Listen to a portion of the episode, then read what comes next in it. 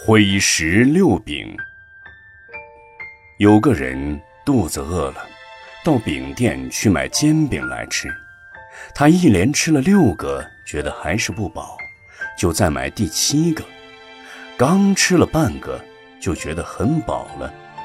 他心中很懊恼，用手打着嘴巴说：“我是这样的愚痴，不知节约。”早知道后头的半个煎饼可以吃饱，那么我只买这半个煎饼就是了。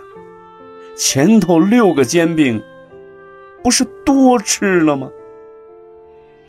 世间之事本来就是苦多乐少，然而世人愚痴颠倒，对很多东西胡乱生出快乐的念头，就像那个愚人。觉得吃那半块煎饼就能吃饱，就好比衣服、食物只是用来遮挡寒冷和驱除饥饿，人们却在辛苦追求这些身外之物的时候，横空生出快乐的念头来。世人无知，大多以追名逐利为乐。名利这东西，追求的时候很苦，获得的时候。守护钱财又很苦，此后一旦失去了，又是忧愁困苦。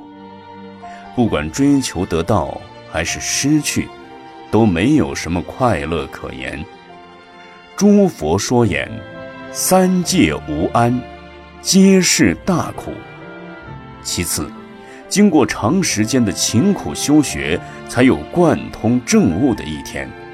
不经过长时间的勤修，只是羡慕一下子的正悟，正如同那吃饼的人吃想一样，是不可能的。